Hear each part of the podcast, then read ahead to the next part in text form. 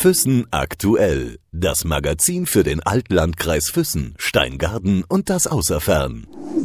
Im Gespräch mit. Bei uns ist heute jemand zu Gast. Wenn ich jetzt sagen würde, eine Rampensau, dann wäre das viel zu viel vorweggegriffen. Aber er lacht schon. Thomas Günther ist bei uns. Marketing- und Verkaufsleiter des Wittelsbacher Ausgleichsfonds in Hohenschwangau. Hallo, Servus erstmal. Ja, ich lach schon. Vielen Dank. Hallo Lars und ganz hallo, liebe Sabina. Ganz herzlichen Dank für die Einladung. Jetzt bin ich aber gespannt mit der Rampensau. Servus Thomas. Freut mich, dass du bei uns hier in der Redaktion bist. Und ich denke, der Lars hatte schon richtig gesagt. Also du bist jemand, der sich auf der Bühne sehr gut bewegen kann. Es ist ja nichts Neues im Grunde genommen. Die, die dich kennen, wissen das. Ja, vielen Dank. Ich selber kann das nicht beurteilen, aber äh, es stimmt schon, dass ich zumindest mal sehr, sehr gern auf der, auf der Bühne bin und das, ja, schon auch sehr lange. Also ich spiele im Grunde Theater, Sketche schon seit ich 14 bin. Da habe ich angefangen und naja, es zieht sich im Grunde ähm, Jetzt natürlich nicht so auf der Bühne weiter, aber doch mein äh, Beruf, der erfordert natürlich schon auch viel, dass man in, sich in dem Bereich bewegt. Sei es jetzt, ob man jetzt äh, irgendwelche Moderationen macht auf einer Bühne, wenn wir jetzt äh, unser, unser Produkt präsentieren. Jetzt gerade zum Beispiel im Ausland, dann moderiert man das halt immer, wenn so Reiseveranstalter da sind.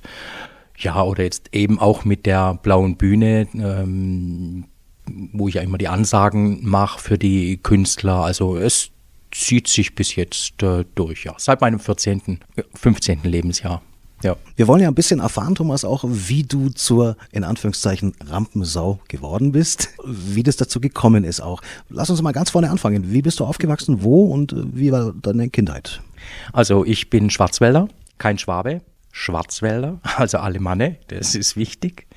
Und ich bin aufgewachsen in äh, Unterkirnach, heißt dieser Ort. Meine Eltern hatten ähm, eine Werkstatt, LKW- und Buswerkstatt, die mein Vater betrieben hat und eine Tankstelle. Und äh, meine Mutter, die ist sehr aktiv im, in der Fasnet, also hier heißt es ja Fasching. Und die hat uns als, äh, die hat uns Kinder da schon mit reingezogen. Also wir mussten das dann immer, wir mussten das dann immer mitziehen. Die anderen beiden Brüder weniger, äh, ich dann umso mehr. Und ja, habe dann angefangen eben Sketche zu spielen. Wie gesagt, da war ich äh, etwa 14, so kleine Sketche. Und dann mit, ähm, als ich 16 war, da bin ich dann aufgenommen worden in unser Laientheater in, in Unterkernach. Ne? Und da habe ich dann, ja, da habe ich dann also richtig Theater spielen angefangen. Und da ging es los und ähm, ja, das war wohl sehr erfolgreich. Die Leute waren immer glücklich und happy und haben gesagt, hey, das musst du machen. Du musst, du musst, du musst du musst Schauspieler werden. Und ich, ich wollte das eigentlich auch. Ne? Das war so meine erste Intention, das wollte ich immer, das wollte ich immer machen. Und ähm, naja, der Dam äh, unser damaliger Bürgermeister, der hat, ähm, der hat sich da wirklich auch eingesetzt und hat gesagt, Mensch, also er weiß, dass es äh, dass man Eignungsprüfungen machen kann, ob man überhaupt für den Beruf geeignet ist. Und er bewirbt mich jetzt zusammen mit dem Regisseur von dieser Laienspielgruppe er, er, er, schlägt mich jetzt einmal vor beim Badischen Staatstheater. Und die haben das für mich gemacht, die haben da hingeschrieben, hey, wir haben da jemanden in der Laienspielgruppe, der könnte da vielleicht prädestiniert sein für den Beruf. Und ähm, ja, so war das. Dann bin ich da runtergefahren und ähm, zum Badischen Staatstheater in, in Karlsruhe. Der Regisseur ist mitgefahren. Und äh, naja, da war da waren dann so ungefähr zwölf Leute, waren dann auf der Bühne, Intendanten, Regisseur, Intendant, Regisseur, Theaterdirektor, Schauspieler. Ich war da total nervös. Boah, war Wahnsinn. Ne? Und ähm, naja gut, und dort habe ich halt dann vorgespielt aus der, ja, ein paar, äh, ein paar Sachen aus, aus äh, Sketchen, die ich äh, so gemacht habe. Und aber auch, also zum Vergleich halt dann auch was Ernstes, also aus Faust, da habe ich in Mephisto vorgesprochen.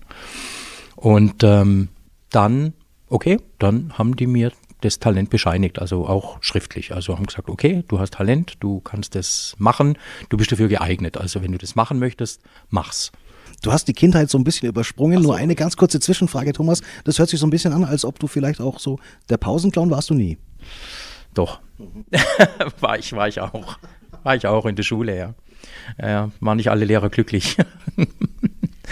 Nichtsdestotrotz hast du ja dann die Bescheinigung zwar bekommen, aber du hast dann oder deine Eltern haben dann gemeint, nee, also Schauspielerei ist gut und recht, aber erst wird mal eine Lehre gemacht.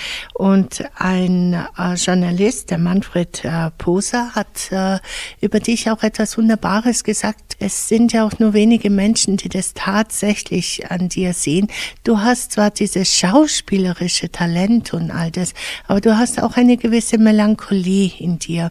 Und da muss ich auch gleich auch von dem Bericht her gesehen an Heinz Rühmann denken. Das war ja dein Idol.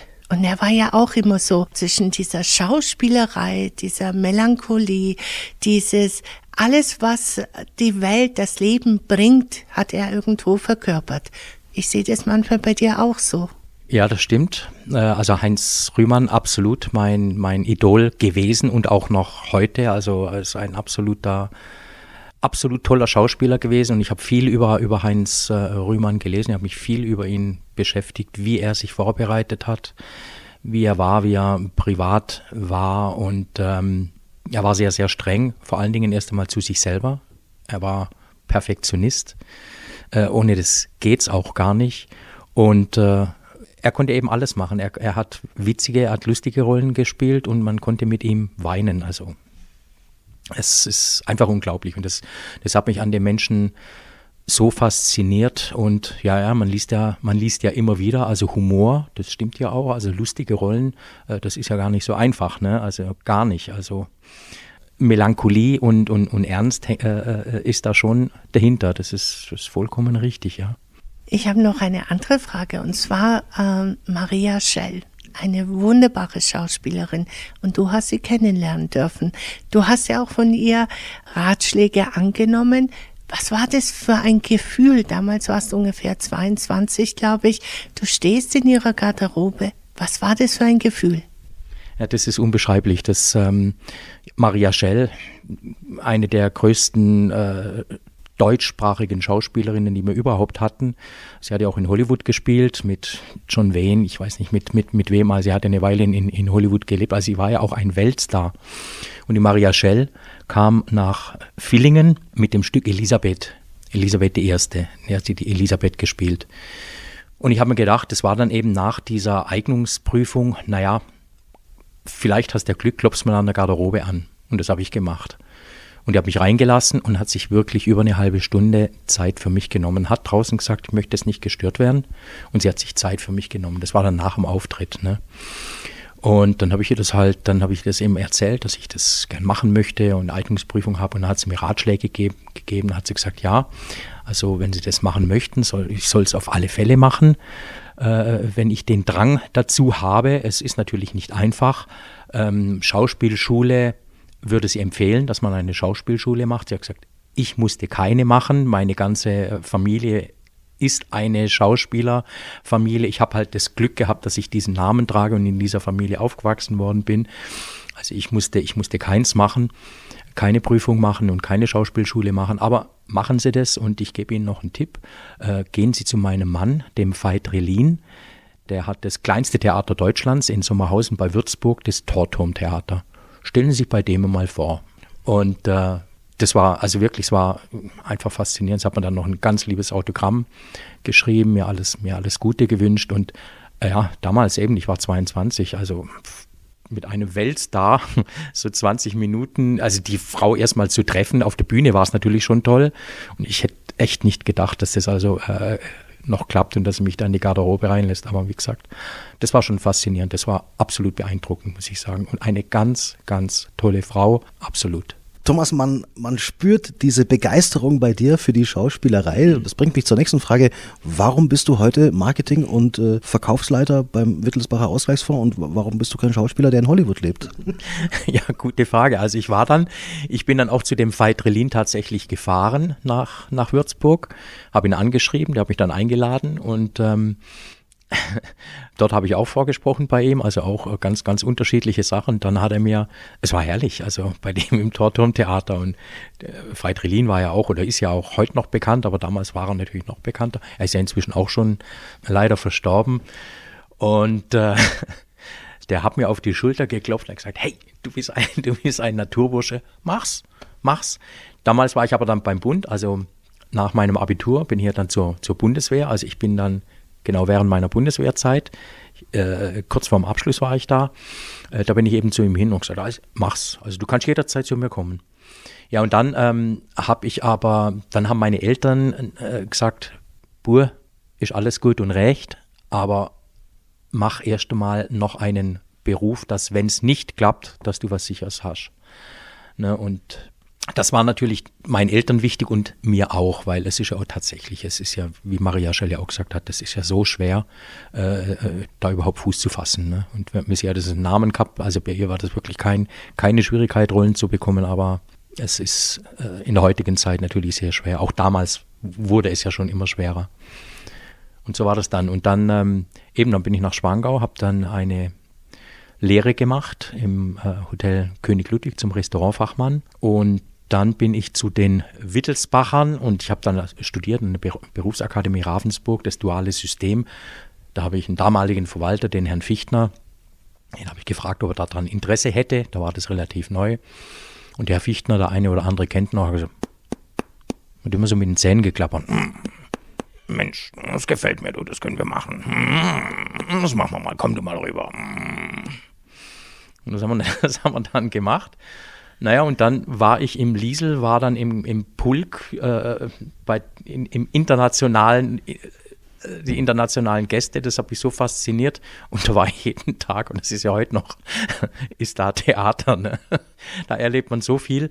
Und ich bin schlicht und einfach nicht mehr weggekommen da. Das ist, deswegen habe ich die Schauspielerei nicht mehr weiter aktiv verfolgen können.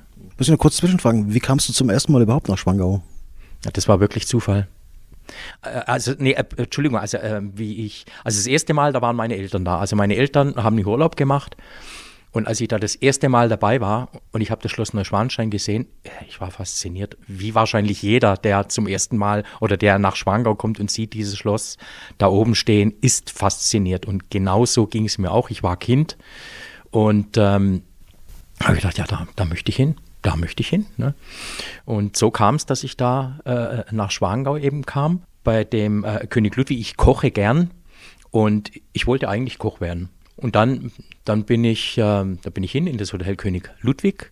Damals war das Restaurant noch unterverpachtet. Ne? Der Herr Lingenfelder hat ja nur ein paar Wohnungen gehabt, das war ja Timesharing. Dann habe ich bei dem Herrn Lenz, wir haben also dann gesprochen, wir haben dann den Vertrag fertig gemacht, Ausbildung zum Koch, unterschrieben. Dann hat er gesagt, so, jetzt zeige ich, jetzt ich dir noch schnell die, die, die Personalzimmer. Und dann sind wir hoch, und dann hat er mal so gesprochen, dann hat er gesagt, Mensch, ich suche auch noch Leute im Service. Dann habe ich gesagt, echt? Also das wäre mir ja fast noch lieber, weil ich bin ja gern unter den Leuten, gell? Also können wir da was ändern? Ja, dann habe ich gesagt, na, na, dann schreiben wir halt den Vertrag um. Dann haben wir einen Koch durchgestrichen, Restaurantfachmann rein, weil ich ja gerne unter den Leuten bin und mit, mit Leuten halt auch schon gern Heckmeck macht. Ne? Dann haben wir das umgeschrieben und äh, ja, so kam ich dann nach Schwangau und eben bei den Wittelsbachern, die haben mich immer fasziniert. Und das Hotel Liesel halt damals, das war ja natürlich schon was Tolles und bei den Wittelsbachern, das habe ich halt einfach versucht, ja. Hätte, hätte mir natürlich nicht träumen lassen, dass, äh, ich habe mir das letztens mal überlegt, Mensch, als ich das erste Mal war, eben so mit, mit, mit zehn oder, oder mit elf Jahren, ne, hätte, ich mir, hätte ich mir nie erträumt, dass da mal mein Büro ist in Zukunft. Ja, aber so es. Zufall, die Liebe zum Schloss. Die Schauspielerei ist ja nach wie vor geblieben. Ich muss nur daran denken, wo du dann ähm, hier in Schwangau warst, hast du auch ähm, beim Gungelhus regelmäßig mitgemacht und äh, war auch immer ein sehr guter Erfolg. Ich kann mich an äh, Faschingszeiten erinnern, wo du die Schwarzwälderin gespielt hast, beim Starkbäranstich genauso.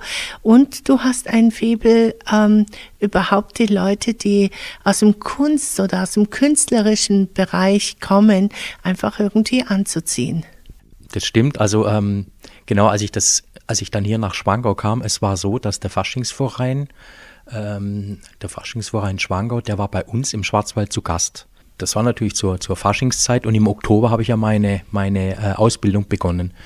Und dann hat damals, dann haben die damals gesagt, also da habe ich diese Graziella Mortadella, eine italienische Gastarbeiterin, die habe ich dann im Schwarzwald halt bei diesem Zumpfball, wo die dann da waren, habe ich die aufgeführt. Und die ist auch wirklich toll. Also ist ein super Text und äh, ist echt der Hammer. Und dann haben die gesagt, hey, das musst du bei unserem Gunkelhus machen, wenn du dann nach Schwangau kommst. Und damit hat es angefangen, genau mit dieser Graziella Mortadella. Und gab zwar ein bisschen Anfangsschwierigkeiten, aber, aber ähm, das war, es war toll und es kam super an. Es kamen die Leute, also erinnern sich da heute noch, das ist über 30 Jahre her, aber die erinnern sich heute noch an diese Graziella Mortadella.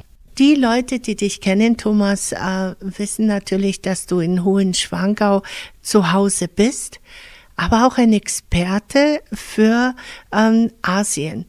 Ich nehme jetzt speziell Japan einfach in den Fokus. Ähm, keiner kennt sich so gut aus wie du. Du bist jährlich ein paar Mal, glaube ich, im Jahr dort gewesen und äh, hast die Leute quasi mehr oder weniger nach Hohenschwangau gebracht oder nach Füssen für die Umgebung hier.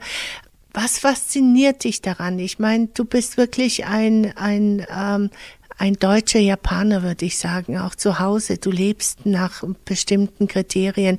Du kochst auch so. Du bist auch, hast auch vieles an, von dieser Höflichkeit mit übernommen. Was fasziniert dich an dieser japanischen Kultur? Die Japaner, die haben mich so fasziniert, dass ich mich entschlossen habe, über diese Menschen, über diese Kultur meine Diplomarbeit zu schreiben. Mich hat interessiert, sie sind höflich, sie sind zurückhaltend, sie sind leise, absolut. Sie sind bescheiden. Das einzige, das einzige äh, Kriterium, was äh, sein musste auf den Reisen, eine Badewanne und getrennte Betten. Ja, und das hat mich, das hat mich alles fasziniert. Die Geschichte hat mich interessiert über, über Japan. Ähm, das Kaiserhaus hat mich interessiert. Und ich habe mich da viel befasst. Mich, ja, das Essen auch die Landschaft der Fuji. Ich finde den Fuji einfach sensationell. Ich finde, das, das ist so ein eleganter Berg und ich liebe diesen Berg, war wirklich auch ein paar Mal dort. Und es, ich habe ihn nur noch nicht bestiegen, aber das kommt noch. Also ich möchte da auch noch mal hoch. Irgendwann werde ich das hoffentlich noch, noch schaffen. Du hast dich mit Japanern befasst. Ich gehe jetzt mal ins Private rein. Du warst mit äh, ewig lang mit einer Japanerin liiert, also jahrelang. Und ähm, du hast auch eine japanische Schule besucht, bist extra nach Japan äh, geflogen und hast dort, so viel ich in Erinnerung weiß oder hab, du kannst mich gerne korrigieren, waren das circa acht Wochen, wo du einfach äh, auch das Schreiben gelernt hast. War das für dich notwendig?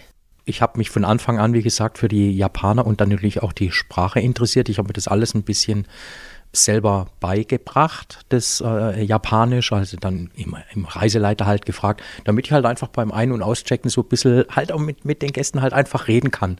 Und die sind so froh und dankbar, wenn man nur ein paar Brocken kann. Das ist unglaublich und das hilft doch in der Kommunik Kommunikation, macht ja auch Spaß. Ne? Und äh, irgendwann äh, wollte ich es halt noch ein bisschen besser machen. Ich wollte einfach mal ein bisschen noch an, an der Grammatik äh, noch feilen. Ich spreche natürlich nicht perfekt, aber ich komme durch in Japan. Also ich, äh, äh, ich verhungere nicht, ich verdurst nicht. Und, ähm, aber so eine richtige Konversation, wie wir es jetzt machen, das kann ich natürlich nicht, weil Japanisch äh, gehört zu den schwersten Sprachen der Welt und da brauchen also schon ein paar Jahre, also bis das drin ist. Ja, und dann habe ich eben diese Sprachschule gemacht in, in Fukuoka. Und da war Voraussetzung dann, dass man also äh, das japanische Alphabet schreibt. Ne? Und äh, das musste ich mir beibringen. Ja, ich meine, äh, äh, da gibt es da gibt's, äh, drei Alphabete. Und das Komplizierteste, also diese, diese Schriftzeichen, die über 3000 Zeichen sind, das musste ich mir natürlich nicht aneignen, sondern also wirklich schon das ganz einfache Alphabet, was die äh, Schüler in, in der ersten Klasse, womit die also lernen. Und äh, das, das war Voraussetzung, genau, weil das, äh, ich habe mir halt gedacht, naja, jetzt gehst du in die Schule und da, da wird dann auf Englisch, äh, wird dir das erklärt und an die Tafel geschrieben. Nee, war dann alles auf Japanisch. Am zweiten Tag haben wir schon Diktat geschrieben. Ne? Das, war der, das war der Hammer. Und das ist aber, das ist natürlich auch japanische Mentalität. Die sind ja den ganzen Tag in der Schule und wenn sie dann spät heimkommen, die, die Schüler müssen sie noch ihre Hausaufgaben machen. Das ist in Asien viel, viel ja, brutaler als bei uns. Ja, und, und so war das natürlich dort auch, ja. Thomas, wie weit geht denn deine Faszination, wenn man mal bei dir zu Hause durch die Wohnung läuft, äh, durch deinen Privathaushalt? Hast du ein Futonbett? Hast du einen Steingarten, den du jeden Tag rächst? Einen Teich mit Keukarpfen und sowas? Oder wie macht sich das bemerkbar? Das macht sich, das macht sich zunächst gleich bemerkbar, nämlich wenn du vor meiner Wohnung stehst. Bei mir muss man die Schuhe ausziehen. Da stehen die Schuhe, Schuhe stehen da. Ich kann es nicht haben, wenn, wenn, wenn, wenn jemand mit, mit, mit Schuhen äh, äh in meine Wohnung kommt. Das tut man in Japan nicht. Es hat ja eigentlich auch ganz normale Gründe ich laufe jetzt draußen rum, rum und naja, dreht mal in ein Häufchen rein, was ja oft passiert, oder man geht auf die Toilette, gerade die Herren, schau dir das mal an, wie das ausschaut und dann musst du dir vorstellen, dann, dann kommt einer mit, mit diesen Schuhen und, und, und trägt es durchs ganze Zimmer. Also es ist in, in, in, in Asien ein Tabu und bei mir ist es genauso. Also ich bin, ich, ich gehe jetzt nicht so weit, dass ich dann auf der Toilette nochmal andere Slipper anziehe, so weit ist es jetzt nicht. In Japan ist das so. Da gibt es nochmal extra Toilettenslipper, wenn man in, in, auf die Toilette geht zieht man nochmal spezielle Slipper an. Wenn man fertig ist, zieht man die wieder aus und zieht wieder seine Hausschuhe an. Aber ich habe diese Hausschuhe, Schu Schuhe müssen draußen bleiben. Naja, dann ist meine Dekoration schon sehr asiatisch geprägt. Ich habe eine regelrechte Asia-Ecke, eine Asien-Ecke, wo ich natürlich jetzt äh, viele Sachen habe, die, die ich jetzt so auch von Reisen mitgebracht habe. Kochen tue ich auch gern. Auch japanisch habe ich von der Tomoko natürlich viel abgeguckt und gelernt. Also das ähm, mache ich dann schon auch hin und wieder. Einen Koi-Karpfen habe ich leider nicht. die armen Kois, die würden das wahrscheinlich gar nicht überleben, wenn, mal, wenn die mal zwei Wochen alleine sein müssten. Das habe ich nicht. Aber wie gesagt, Dekoration und so, das ist schon. Und ich höre auch gerne mal japanische Musik, selbstverständlich. Ich singe auch. Ich kann auch ein japanisches Lied singen und zwei chinesische. Das braucht man natürlich wieder äh, in meinem Job als Marketingleitung, was ja dann wieder diesen Bogen zur Schauspielerei. Also in unserem Job ist es so, der Tourismusbereich, äh, die, sind, die sind ja alle, die wollen ja alle, die wollen ja auch alle ein bisschen Spaß haben. Ne, wenn wir jetzt sagen wir, Workshops machen, ist es in Ordnung. Man geht jetzt in die Büros und stellt, stellt die Produkte vor. Wenn man jetzt abends dann äh, und das, wenn man jetzt dann abends nochmal die einlädt und macht irgendwie einen bayerischen Abend und das machen wir Bayern halt, da geht es halt zünftig zu. Da nimmt man halt eine Blasmusik mit und da geht es halt einfach lustig zu. Und was und, und, und, und genau das ist doch das, was wir ja hier auch versprühen in Bayern, Lebensfreude. Die sollen herkommen, sollen Spaß haben. Ja, und der dritte halt auf, mal halt Heckmeck und sing halt dann mal das japanische Lied oder, oder, oder, oder chinesische Lieder oder so. Er hätte uns nicht erzählen dürfen, dass er singt, chinesisch und japanisch. Ja, vor allem, weißt du, wenn er uns jetzt was Japanisches vorsingt, ich meine, wir wissen gar nicht, ob er das wirklich, äh, ob er uns irgendwas vorspielt. Das heißt, äh, wenn wir dann irgendwelche ja, Feedbacks bekommen und die sagen, ah, Moment mal, was hat er da gesungen? Also, sei mal ihn singen lassen. Ein guter Schauspieler schafft das. Der schafft es, ja. Wollt ihr das mit, mit Background-Musik oder ohne? A cappella. Es, also das Japanische. Me otojite nani o mietsu. Kanashikute me hobakeriba. Koya ni mukai michiuri. 他 Hokani mi hemino no wanashi. Akuta kechiru sadare no Oshitachi o semete iso yakani konomi ho ovare Ware wo yuku. Aho chiruki hoho no mamade. Ware wa yuku. Sarba Subaru yo. Und du Gott halt weiter, es Gott sei drei Minuten, vier Minuten halt. Das klang am Anfang so ein bisschen nach Biene Meier. Also, ich weiß nicht, äh, was du gesungen hast, aber es, aber es hat sich wirklich gut angehört, oder? Also, ich äh, weiß ja, du hast ja einige Lieder, auch äh, etliche selbst komponiert, wie der Wurstsalat beispielsweise. Genau, den hast du für, ja, den hast du für deine Mama geschrieben. Ähm, kommen wir zu etwas Ernsterem. Und zwar, ähm, wir haben ja darüber äh, gesprochen, dass ähm, auch eine gewisse Struktur da sein muss, wenn man Schauspieler sein möchte und auch irgendwo die, dieses Pedantische eigentlich, auch dieses, ähm, ja, alles korrekt machen wollen und so weiter. Das ist ja bei dir auch extrem da, also wirklich extrem. nicht umsonst ähm, hatte ich Prinz Polde ja auch gebeten, die Hochzeit seiner Tochter auszurichten. Ich glaube, das war mit ein Grund, weil sie genau wussten, aha, er macht es wirklich zu 1000 Prozent. 100 Prozent wäre bei dir, glaube ich, zu wenig.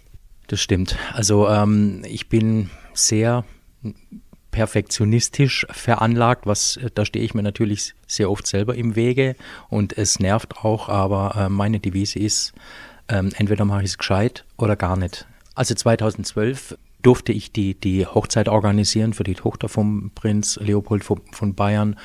Und es gab da eigentlich nur eine, eine Option. Sie musste gut gehen, also schief gehen durfte da nichts. Und es ist mir also Gott sei Dank, Gott sei Dank, toi, toi, toi, gelungen, dass alles gut gelaufen ist. Und deswegen, ähm, ja, da ist mir die Familie einfach heute noch sehr, sehr dankbar dafür.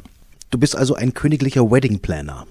ja, so richtig. Also äh, nicht nur der Wedding Planner, sondern wenn, halt irgendetwas ansteht für die, für die Familie in, in Hohenschwangau, dann, dann ähm, organisiere ich das selbstverständlich gerne, sei es jetzt Schlossbesuch, äh, ja, Schlossführungen, halt eben irgendwelche irgendwelche Feste, äh, natürlich auch Geburtstage. Es hat damals schon die, die, die Stiefmutter von, vom Prinz Leopold, die hat also damals auch schon viele Heiratsfeste ähm, organisiert, um die Jugend halt einfach zusammenzubringen und das, ja, das habe ich halt auch für sie gemacht.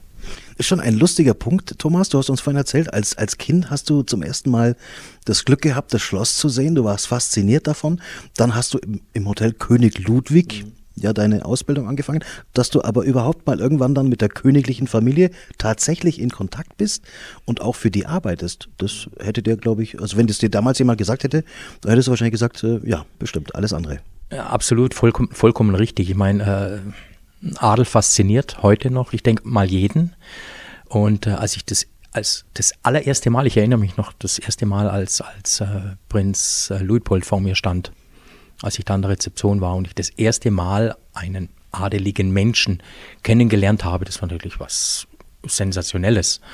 Und naja, dass ich dann jetzt so viele, so viele von, von, von der Familie kennen, durfte, also die, die Enkel des letzten bayerischen Königs natürlich schon, da sind ja leider schon sehr, sehr viele verstorben, die ältere Generation und halt natürlich jetzt auch die, die ganz junge Generation, die also die, den Namen der Familie äh, weiterführen, forttragen, den zukünftigen Herzog. Irgendwann mal, den kenne ich ja noch als, als Baby, also so lange ist man schon da, das ist natürlich schon, schon faszinierend. Und durch die Familie hat man natürlich auch, ja alle also alle, alle großen europäischen äh, äh, Adelstitel da gehabt und Menschen, Menschen kennengelernt, was ja wirklich sehr, sehr interessant ist. Königin Sophia von Spanien äh, jetzt zum Beispiel oder den heutigen, den heutigen Königin, äh, König, den, den Felipe, also die Kinder von Juan Carlos und, und, und Sophia. Ja, und die, die, ganzen, die ganzen europäischen äh, Namen, die ja schon alleine bei der Hochzeit eingeladen waren. Musst du dich da, jetzt komme ich nochmal drauf zurück, auf die, in Anführungszeichen, auf die Rampensau und auf den Schauspieler, musst du dich da zusammenreißen, wenn, wenn du mit solchen Persönlichkeiten unterwegs bist oder für die auch arbeitest? Oder ist es schwer für dich? Ja, das ist überhaupt nicht schwer. Also mir, mir, mir, fällt es, mir fällt es nicht schwer. Im Gegenteil, das, das, mir macht es schon sehr, sehr viel Spaß.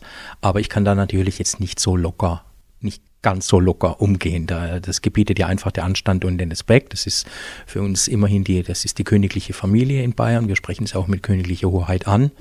Kommen wir trotzdem noch einmal zur Schauspielerei. Ähm, du hast ja etliche Leute nach Füssen geholt, aus äh, Thailand beispielsweise, die hier gedreht haben, also richtig gute Filme. Und wenn du nach Thailand fährst, ja, bist du ein eine bekannte Persönlichkeit. Du wirst also äh, sehr hofiert. Wie kommt es zustande? Erklärt es mal unseren Zuhörern. Das kommt ganz einfach äh, auch daher, weil wenn wir diese Veranstaltungen jetzt haben mit, mit Reiseveranstaltern, da laden wir ja auch Presse ein. Und äh, so kommt es zustande. So, so, so kommt das Interesse auf unsere Destination halt eben zustande. Dann, dann entstehen die, die, die Erstkontakte. Können wir dies machen? Können wir jedes machen? Und da bin ich ja eben der Ansprechpartner. Und äh, ja, so sind es die letzten zwei thailändischen Produktionen entstanden. Vor zwei Jahren hat man schon mal einen, einen, thailändischen Spielfilm, der hier gedreht worden ist. Äh, Im letzten Jahr auch, also mit der bekanntesten äh, Schauspielerin überhaupt, die es in Thailand gibt die war schon Kinderstar, also die kennt wirklich jeder, also von, von, von, von jung bis alt. Und sie ist also selber Schauspielerin, inzwischen Produzentin und ähm, ja, so haben wir so entstehen die Kontakte und dann auch Freundschaften, muss man sagen, weil die Asiaten sind, sind sehr, sehr, sehr dankbar. Sehr, sehr dankbar. Und genau wie du jetzt das gesagt hast, also wenn ich jetzt nach Thailand fliege und, und, und sage, ich komme da, hm, da wäre ich wäre ich hofiert. Ich wäre halt eingeladen dann und ähm, ständig und die machen alles möglich, dass man sich trifft und das ist schon schön, ja. Ja, weißt du, du hast nicht die Frage richtig beantwortet, Thomas. Ja, die holen dich mit einer Limousine ab. Du bist beim Filmfestival dabei. Und du läufst über den roten Teppich. Und du bist mit der Anne quasi zusammen. Also äh, ja, zusammen in dem Sinne, dass du wirklich äh, mit ihr eine enge Freundschaft hast. Äh, nicht nur, wenn sie mal hier ist, sondern auch ständig. Also einfach mal per WhatsApp und so weiter. Magst du gar nicht so richtig sagen, oder? Ach, ich will mich damit nicht, nicht ins Licht drücken. Das ist, sind alles ganz normale Menschen. Es ist natürlich auch mal schön, wenn man das es hat sich halt, es hat sich halt eben einfach so ergeben. Klar ist es toll, wenn man jetzt mit einem Top-Superstar befreundet ist. Die legt da immer, ja, immer, viel Wert drauf, dass, dass, dass, wenn ich da bin, dass wir nochmal essen gehen. Und ist, ich, ich bin bei ihr im Studio, sie lädt mich dann noch immer ein und sagt, hey komm, wenn ich jetzt keine Zeit habe zum, zum Essen gehen, dann kommt zumindest ein Studio und dann essen wir halt dort noch eine Kleinigkeit, aber wir sehen uns schon immer dann, wenn, wir, wenn, wenn ich jetzt dort bin. Du bist kein Schauspieler und trotzdem bist du umgeben davon. Das heißt, Bereust du es, dass du diesen Beruf jetzt nicht erlangt hast? Oder bist du mit dem zufrieden, was du jetzt hast? Eine sehr gute Frage, Sabina. Bereuen tue ich es nicht, weil ich ja doch ja jetzt viel eben mit solchen Persönlichkeiten dann halt auch zusammenkomme und viel zusammen, ja, viele Persönlichkeiten jetzt natürlich äh, kennengelernt habe und, und, und, und kenne. Die Schauspielerei ja eigentlich so, jetzt wie ich es vorhin schon beschrieben habe, ja im Grunde weiter mache, ob ich jetzt da, äh, ob ich es jetzt bereut habe, dass ich jetzt da nicht zum Theater oder zum Fernsehen gegangen bin. Nee, bereut habe ich es bereut habe ich es nicht. Kann hier vielleicht noch was kommen? Da warte ich jetzt auch nicht drauf, aber so fühle ich mich jetzt eigentlich ganz wohl. Ja, wenn es Leute, so Künstler, wenn wir es jetzt bei uns haben, wie es es auf der blauen Bühne, dank dir natürlich äh, mit, deiner, mit deiner Mithilfe haben, da entstehen natürlich schon, ja, ich will schon sagen, Freundschaften. Und äh, ich möchte ja auch, wenn jetzt die Künstler bei uns sind, ich möchte in erster Linie, dass sich das Publikum wohlfühlt, dass die einen schönen Abend haben, aber ganz wichtig ist es mir, dass sich die Künstler wohlfühlen. Wenn die sich nicht wohlfühlen, hat das Publikum keinen schönen Abend. Das heißt also, ich mache mehr oder ich biete mehr an als nur die Gage. Ich biete denen halt auch eine Sonderführung durch Hohenschwangau mit an, was ich halt dann eben selber mache und solche Sachen. Und das gefällt denen ja auch und äh, da entstehen natürlich schöne Gespräche und Beziehungen und ja, wie du sagst, das stimmt schon. Kann man schon sagen, eine Freundschaft jetzt zu Marina Sägebrecht. Jetzt haben wir so viel über die Schauspielerei gehört. Sabine, es könnte jetzt rein theoretisch sein, dass der Thomas das gesamte Gespräch nur gespielt hat. Nein, wenn man ihn so sieht, mit definitiv nicht. Ähm, er ist nur ein bisschen ruhiger. Ich glaube, das macht das Mikrofon aus. Normalerweise ist er mehr oder eher lebendiger und diese Empathie, das hat er, das weiß man. Und ähm, ich freue mich, dass du hier gewesen bist, dass du uns einiges erzählt hast, beziehungsweise unseren Zuhörern. Ja, ich darf mich bei euch beiden bedanken. Es hat mir, auch wenn ich jetzt ein bisschen ruhiger bin, äh, äh, sehr, sehr viel Spaß gemacht. Ganz, ganz herzlichen Dank für das liebe Interview und jetzt ja für die Premiere, das erste Mal, dass ihr beide das zu zweit gemacht habt. Ähm, bin ich schon sehr gespannt drauf, obwohl ich meine Stimme gar nicht hören kann. Ich bin mir gar nicht sicher, ob ich es mir selber überhaupt anhöre. Also ich glaube, ich hoffe doch, dass du es anhören wirst. Aber weißt du, ich habe noch etwas ganz Wichtiges vergessen. Du kannst ja einen Hans Moser gut nachmachen. Du kannst einen Römer gut nachmachen. Du kannst äh, viele Dialekte nachmachen wir haben jetzt Japanisch gehört. Dein Dialekt hat man gar nicht rausgehört. Leider, nur ganz, ganz wenig. Ich habe das jetzt irgendwann neulich mal gesagt, dass ich Dialekte mag. Äh, beim Sächsischen bin ich mir nicht so ganz sicher. beim Schwäbischen auch so, oh la la, obwohl ich aus dem Schwabenland komme. Aber ähm, wäre doch was Nettes. Könntest du nicht unseren Zuhörern noch äh, so, so, so, ein, so ein bisschen was mitgeben von deinem schauspielerischen Talent? So Well, if you wish, I can speak Sächsisch, uh, Saxony. I, I also can I also can speak uh, uh, English Saxony. If you wish, I can tell something to your people from Füssen Aktuell of the podcast. If you wish. Ja, ich kann es natürlich auch in Deutsch sagen. ist gar nicht so schwer, einfach einen Unterkiefer ein bisschen vorzuschieben und das Ganze rauszutrebbeln. Das könnte ich auch machen. Oder damals, ich sag, der gute alte Helmut Kohl ist leider nicht mehr bei uns, aber ich wünsche natürlich dem Publikum von Füssen aktuell alles Gute weiterhin und Ihnen für Ihre Podcasts möchte ich mich ganz, ganz herzlich bedanken. Und wie es jetzt mit dieser großen Koalition weitergehen soll, braucht mich Gott sei Dank nicht mehr zu stören. Füssen aktuell. Das Magazin für den Altlandkreis Füssen, Steingaden und das Außerfern.